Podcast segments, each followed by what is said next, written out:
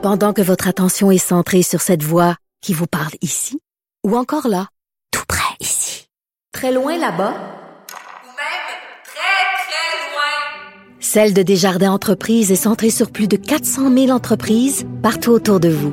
Depuis plus de 120 ans, nos équipes dédiées accompagnent les entrepreneurs d'ici à chaque étape pour qu'ils puissent rester centrés sur ce qui compte, la croissance de leur entreprise.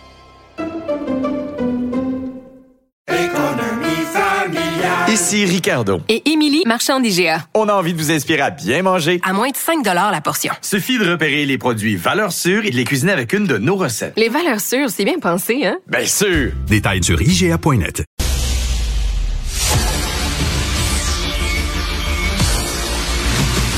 Jean-François Lisée. On va juste dire qu'on est d'accord. Thomas Mulcair. Je te donne 100 raison. La rencontre. C'est vraiment une gaffe majeure. Tu viens de changer de position. Ce qui est bon pour Pitou est bon pour Minou. La rencontre. Lisée. Mulcair. Alors, euh, nous parlons maintenant avec euh, Jean-François Lisée et Thomas Mulcair. Bonjour à vous deux. Bonjour. Salut Richard. Salut euh, Jean-François. Écoute, j'imagine que tu as regardé le documentaire de Harry et Meghan, étant donné qu'ils partagent avec toi une certaine, euh, une certaine, euh, un désamour envers la famille royale, mettons. Exact. exact. J'attendais le caméo de Paul Saint-Pierre Plamondon, mais ça sera peut-être dans les trois derniers épisodes. Il y a six épisodes. Il y en a trois qui sont disponibles. Et c'est une série que tout le monde dit détester, mais que tout le monde écoute parce que c'est euh, quand tu vas sur Netflix, c'est la série la plus écoutée, pas seulement au Royaume-Uni. Et euh, la raison est, la suivante. Bon, d'abord, nous sommes des voyeurs de la famille royale. Ça, c'est comme euh, parce que nous sommes nous sommes dans, dans l'empire britannique, ça, ça vient avec. C'est une condition de la citoyenneté canadienne d'être un voyeur de la famille royale. Mais on n'est pas les seuls. et c'est à la fois une belle histoire de Noël, c'est-à-dire euh, une actrice américaine moyenne qui vit à Toronto, qui tombe en amour avec euh, le plus beau des fils de Diana. Écoute, juste ça, ça fait, c'est un truc de Noël. Et en plus, ces gens-là ont conservé une quantité phénoménale de photos et de vidéos de leur vie et de leur euh, euh, de, leur flirt et tout ça, qui fait que il y a un travail d'archives, enfin une présence d'archives incroyable. Et d'après ce qu'on comprend, les, trois premiers épisodes, c'est évidemment euh, euh, le, beau moment, euh, il tombe en amour, etc. Elle, elle, commence à, à s'intéresser à la famille royale. Bon, c'est sûr qu'il y a des difficultés avec la presse, mais quand même, c'est positif. On est dans, le, dans essentiellement le positif, mais il nous donne un préavis qu'ils ont, ils ont fait un, un, journal vidéo quotidien de quand ça a commencé à aller mal. Ça veut dire que pendant les trois derniers épisodes, on va suivre euh, semaine après semaine comment ça se dégrade. Et un, tu te, tu te dis, wow, je veux dire, c'est comme s'ils avaient imaginé la série de 6 heures au début du truc. Euh, mais, mais, mais, mais, écoute, Tom, euh, je peux pas croire qu'il y a des gens qui regardent ça, ces deux braillards. Là. Premièrement, ils veulent garder le titre hein, qu'ils ont, le, titre de la royale qu'ils ont alors qu'ils n'arrêtent pas de chialer compte, puis les pauvres eux autres, des pauvres millionnaires, on va ah, brailler ben, les Mon ami Richard, tu fais ma journée top là, parce que tu as commencé ta phrase en disant, écoute Thomas, et je peux juste te garantir que non seulement je n'ai pas regardé une seule seconde de cette série-là, je vise activement à même éviter les pubs, tu sais, qui nous garagent euh, ça et là. Je veux rien savoir. Et puis ta description, c'est la mienne. Ah, et, je ne savais pas ce détail que Jean-François vient de nous mentionner, que, c'est presque comme si c'était scénarisé tout le temps. Ah ouais, on va garder ce bout-là. Ah oui, il faut pas oublier de mentionner telle affaire. Give me a break. Moi, je veux tellement rien savoir. Braillard. Moi, je pense que ça aurait dû être sous-titre. Tout à fait, Braillard. Mais finalement, tu as un côté, as un côté potin, Jean-François. Ben, écoute bien, là. On est dans la, dans la vie des gens riches et célèbres des deux côtés de cette histoire-là. Hein? C'est-à-dire, moi, je, je, je, je, je m'inscris en faux contre l'unanimisme contre euh, euh, Harry et, et Meghan. OK? Moi, je dis, écoutez, toute la famille c'est pas de l'unanimisme, c'est de je m'en foutisme. C'est pas pareil. c'est correct.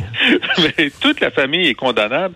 Et ce qui est intéressant dans la série, c'est euh, l'entente, même pas tacite, l'entente explicite entre euh, euh, la Maison royale et les médias, et surtout les médias, les tabloïds, euh, pour constamment envoyer de l'information aux médias et même parfois, selon une journaliste, euh, de l'information négative. Alors, il y a des indices que l'information négative sur Meg- Meghan était envoyée par Ben oui. le service de presse.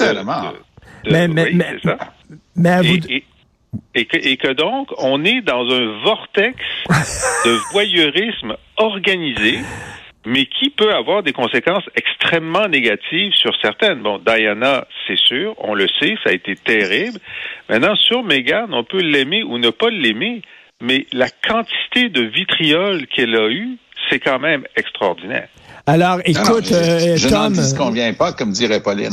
Mais le problème, c'est qu'on est tous coupables de créer ce vortex-là si on, on regarde puis si on embarque. Et c'est probablement, j'ai pas des profondes raisons philosophiques, mais c'est juste plus capable. Tu sais, c'est juste, en- enlève-moi ça de ma télé. Hier soir, j'ai regardé un excellent film barre oblique documentaire sur des nageuses euh, syriennes, qui, dont une s'est rendue aux Olympiques, euh, comme sur l'équipe des des, euh, des personnes qui étaient apatrides, qui avaient perdu leur pays, et c'était fabuleux. Et j'ai préféré regarder ça que les Et, deux braillards. et Jean-François, je viens de te dire que pendant que l'Angleterre, l'économie de l'Angleterre ressemble quasiment à l'économie d'un pays du tiers-monde, là, euh, Non, c'est euh, un à- vortex de toilette. Alors, euh, oui, c'est ça. Ils ont leur villa de Meghan et Harry, euh, 16 salles de bain. Je veux rien, je veux rien que rappeler ça, 16 salles de bain. ils, ils ne sont pas à plaindre, d'autant que se plaignant, ils vont faire énormément d'argent. oui. Alors, notre volet potin maintenant, c'est Jean-François qui nous parlait de Céline Dion l'autre jour, et là, qui nous parle de Harry et Meghan. Voilà. C'est le temps des fêtes. C'est le temps des fêtes. C'est bien correct. Tom, tu veux me parler du euh, ministère des Migrations, ton souffre-douleur Ben préféré? Oui, ben oui, mon préféré, parce qu'il y a un très bon papier qui a été fait par des journalistes qui ont fait une massive enquête euh, à Radio Can là-dessus. Et coudon, il y a des dizaines de milliers de cas qui, dans le grand système universel d'ordinateurs du ministère de l'Immigration, sont attribués à des agents d'immigration et des experts conseils en immigration qui soit n'existent plus parce qu'ils sont plus de ce monde, soit ont cessé de pratiquer depuis, oh, une décennie. Et c'est hallucinant. Donc, c'est quelqu'un qui travaille dans ce domaine-là qui me l'a envoyé ce matin. Il m'a dit, c'est la pointe de l'iceberg. Il dit, c'est une cata, ce ministère-là. Il n'y a rien qui fonctionne. Alors, juste pour mémoire, il y a un an, à peu près, un an et demi, on, s'est tous exclamé comment est-ce que c'est possible? Parce qu'il y avait 1,5 million de cas à l'immigration en attente de traitement. Là, on est en train de parler de gens qui sont dans le système d'immigration, qui essaient de jouer les règles. Là, cette année, c'est- ça s'est euh, ça s'est amélioré si on garde le score, mais c'est pas nécessairement une bonne, une bonne information. Ils sont presque 2,5 millions dans le système aujourd'hui. C'est le cafouillage le plus total. Il y a des rumeurs voulant qu'il y ait peut-être euh, un remaniement euh, dans le temps de Noël. Moi, j'aurais deux suggestions pour l'endroit où commencer. Un, c'est à l'immigration. Je lui en veux pas à M. Fraser. C'est un jeune qui a fait euh, un petit peu son travail de backbencher. Il a été propulsé dans un ministère où il connaissait à peu près rien, et ça se voit. Et le ministère lui-même est, est, est dû pour être mis en tutelle. Puis l'autre, évidemment, c'est les transports. Moi, je comprendrais jamais ce que M. Agaba fait là. Et le Canada, ça, c'est pas une opinion ou une vue de l'esprit. Le Canada a eu, selon les analyses objectives externes et internationales, le pire bilan dans nos aéroports lors de la reprise après la COVID. Et on n'est pas capable de... Il y a des choses qui marchent tellement Eh pas oui. dans le gouvernement de Trudeau. Tout marche pour, autour de Trudeau puis son image, mais le gouvernement lui-même, c'est pas, c'est pas si important que ça. Et Jean-François, ça fait, ça fait longtemps là, que le ministère de l'Immigration euh, fonctionne mal euh, au fédéral. Écoute, euh, le, le détail de, de cette enquête, c'est incroyable. Ça veut dire qu'il y a 60 000 personnes, 60 000 individus dans le monde qui ont un numéro de dossier d'Immigration Canada et qui sont en contact avec 779 anciens employés ou utilisateurs dormants.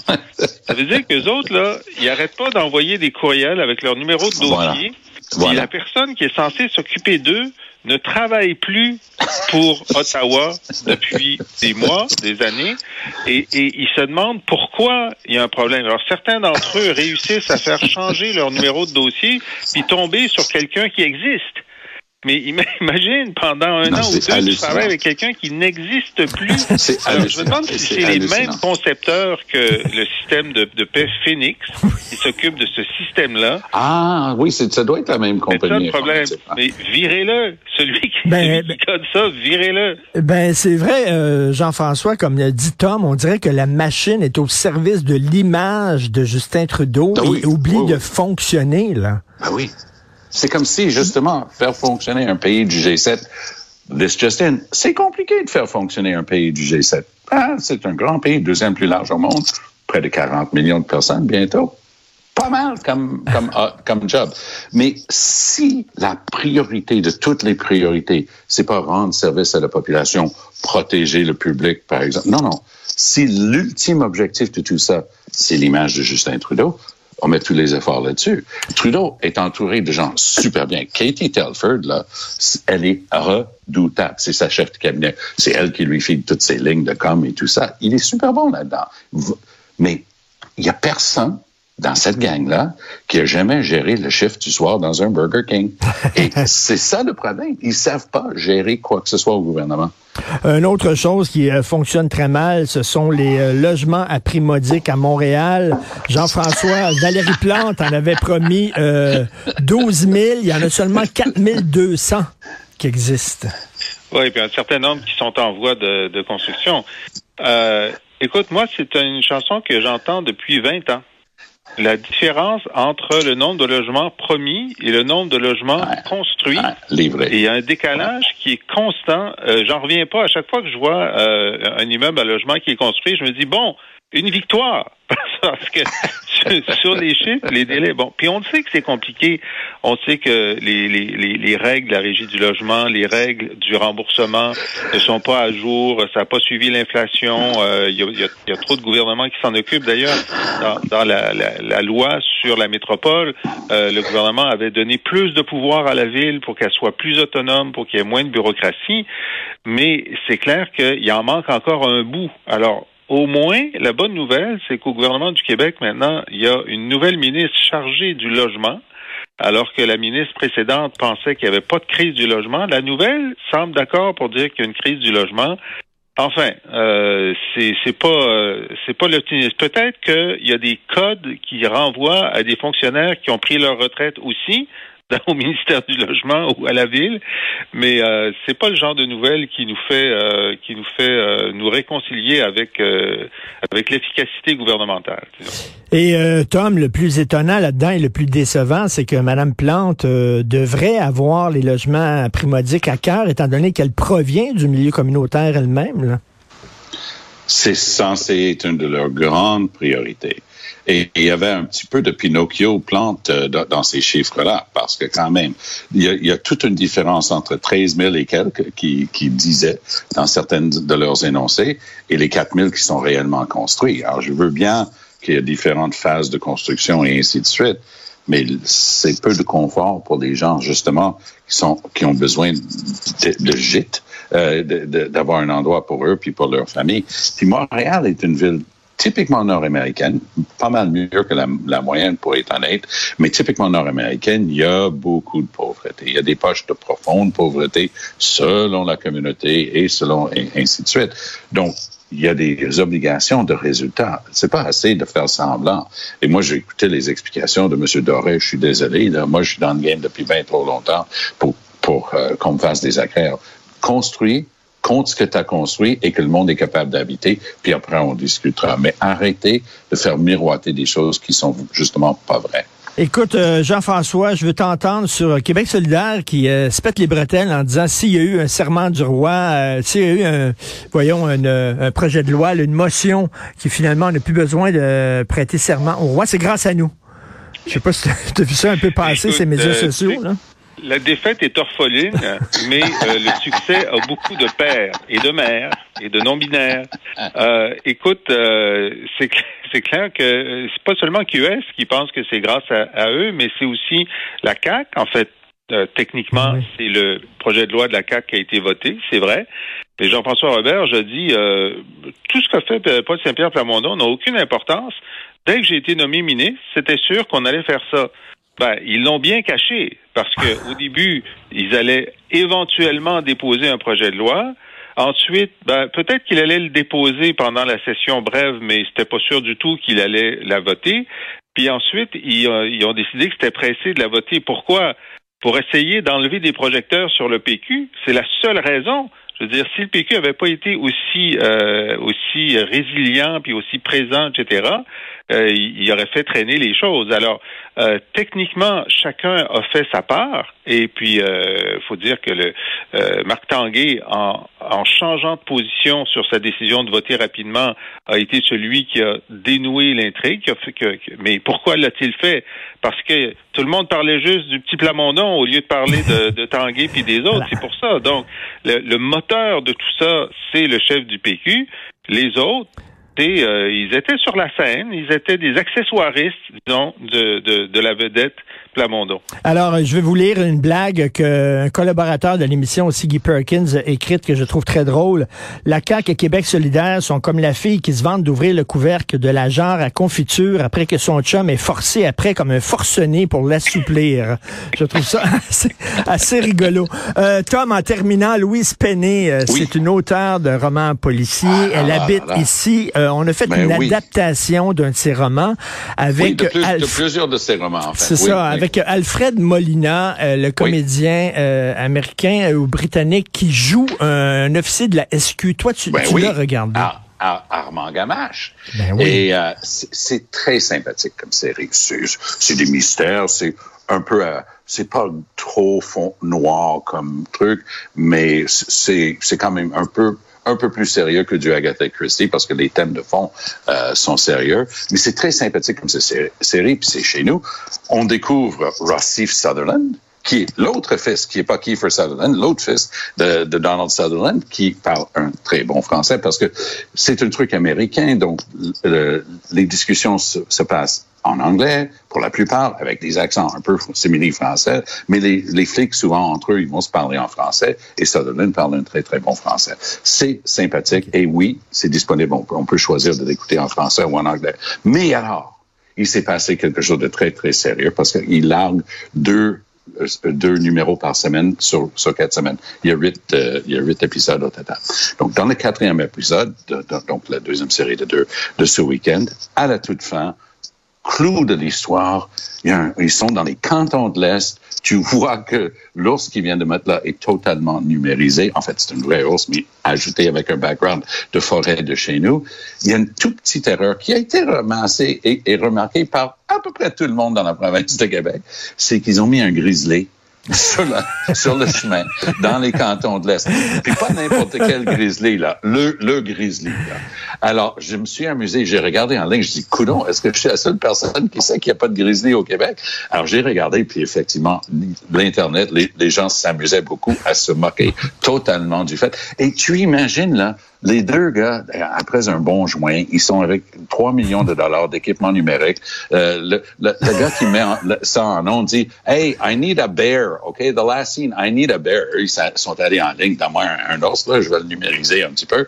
Et ils ont jamais regardé dans ce qu'on appelle un livre. Pour savoir oui. si ça Ben- existe à cette place-là. Alors, ça a été fait euh, en Arkansas ou, ou à Londres, mais non, il y a- il y a- je vous annonce que malgré le fait qu'il y a des dizaines de millions de, de- de gens à travers la planète qui croient qu'il y a des grizzlies dans les cantons de l'Est, il n'y en a pas. Heureusement, heureusement, c'était pas un lion. Ils ont pas mis un lion, déjà, c'est pas pire. C'est juste parce qu'on les a découragés à la dernière minute. Merci à vous deux. Merci, Salut. Tom et Jean-François. À demain. Bye. Salut.